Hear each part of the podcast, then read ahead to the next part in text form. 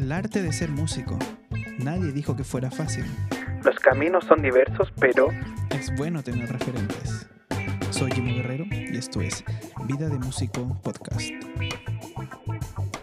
Esta segunda temporada se llama Respuestas Baterísticas, en donde iré respondiendo tus preguntas en torno a la batería y a la música en general.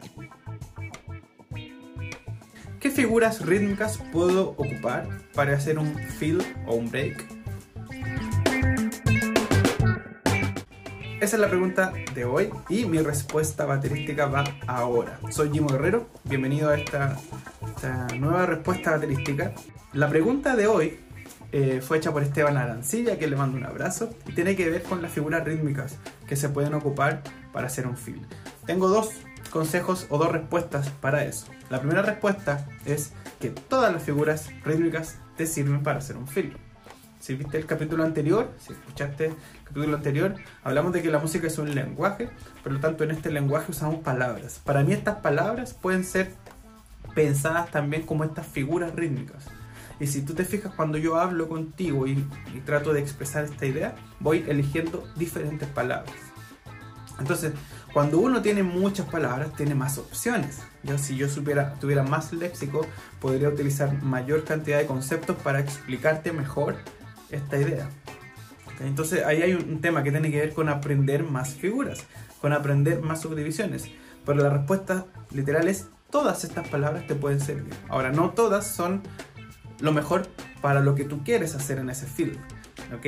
Entonces la primera respuesta es todas. Todas las figuras me sirven. Mientras más figuras tú sepas, mientras más, más palabras tú sepas, vas a tener mejores opciones. Si tú te sabes una o dos o tres figuras, simplemente vas a tener pocas opciones. ¿Ya? Y por lo general, esto es de menos a más. Comienzo a aprender figuras simples, después media, y cada vez se va a poder complicar un poco más, pero ese complicar no necesariamente es mejor. A veces necesito feels sumamente simples. Segundo, la segunda parte de esta respuesta es que además de poder escuchar, usar todas las figuras, yo te recomiendo y le recomiendo no solamente pensar en figuras como negra, corchea, cuartina, sino que pensar en subdivisiones. Subdividir el tiempo que tú has dedicado para hacer un fill, subdividirlo en diferentes partes. Por ejemplo, si lo subdivides en cuatro partes iguales, vas a tener una cuartina. Si tienes un tiempo, lo subdivido en cuatro, voy a tener cuatro notas que van a estar subdividiendo ese tiempo. Puedo subdividirlo en tres, serían tresillos, en dos serían corcheas, puedo subdividir en, quin- en cinco, que serían quintillos, etc. Yo puedo subdividir el tiempo como quiera. Hay veces en que sabemos, tenemos muy buena base de rítmica y de teoría y de lectura, y hay veces en que no tanto. Por lo tanto, lo más importante no es saberse necesariamente todos los nombres de las figuras, sino más bien subdividir correctamente el tiempo a fin de poder hacer un fill que eh, se relacione con lo que tú quieres lograr.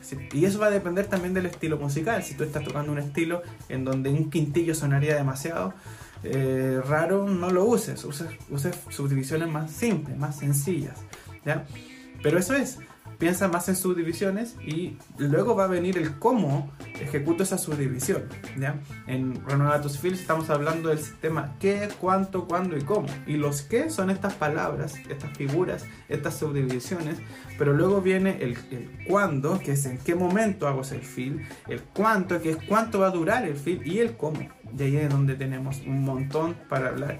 Así que bueno, lo vamos a dejar hasta aquí. La respuesta es, todas las figuras te sirven, pero mejor piensa en subdivisiones. ¿ok? Eh, los fills no son solo para batería. Tú puedes hacer fills en piano, en guitarra, puedes estar cantando la melodía y de repente hacer un adorno. También podríamos considerarlo un fill. ¿ya? Y si te gustaría aprender un poco más figuras musicales y subdivisiones, te quiero dejar invitado desde ya al mes de enero. Voy a hacer unos talleres de lectura y de rítmica que puede servir para cualquier instrumento. Y van a ser una maratón porque vamos a estar cuatro días seguidos eh, practicando. No todo el día, obviamente nos juntaremos en una hora, va a ser online y vamos a tener un intensivo de práctica de ritmo, de lectura y obviamente con un enfoque un poquito mayor para la batería. Comparte este episodio tanto en Instagram como en podcast a algún amigo y gracias por escuchar esta respuesta baterística. Nos vemos.